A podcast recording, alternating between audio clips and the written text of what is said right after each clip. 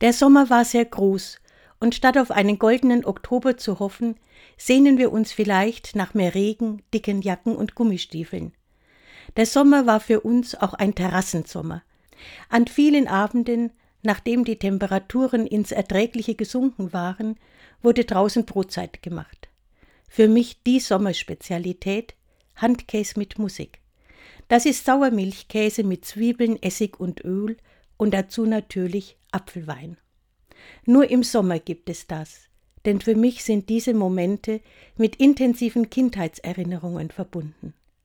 Erinnerungen an jene heißen Tage, an denen meine Eltern mit Onkel und Tante im schattigen Garten eines Ausflugslokales saßen und sich diesen Handkäse und den Apfelwein schmecken ließen.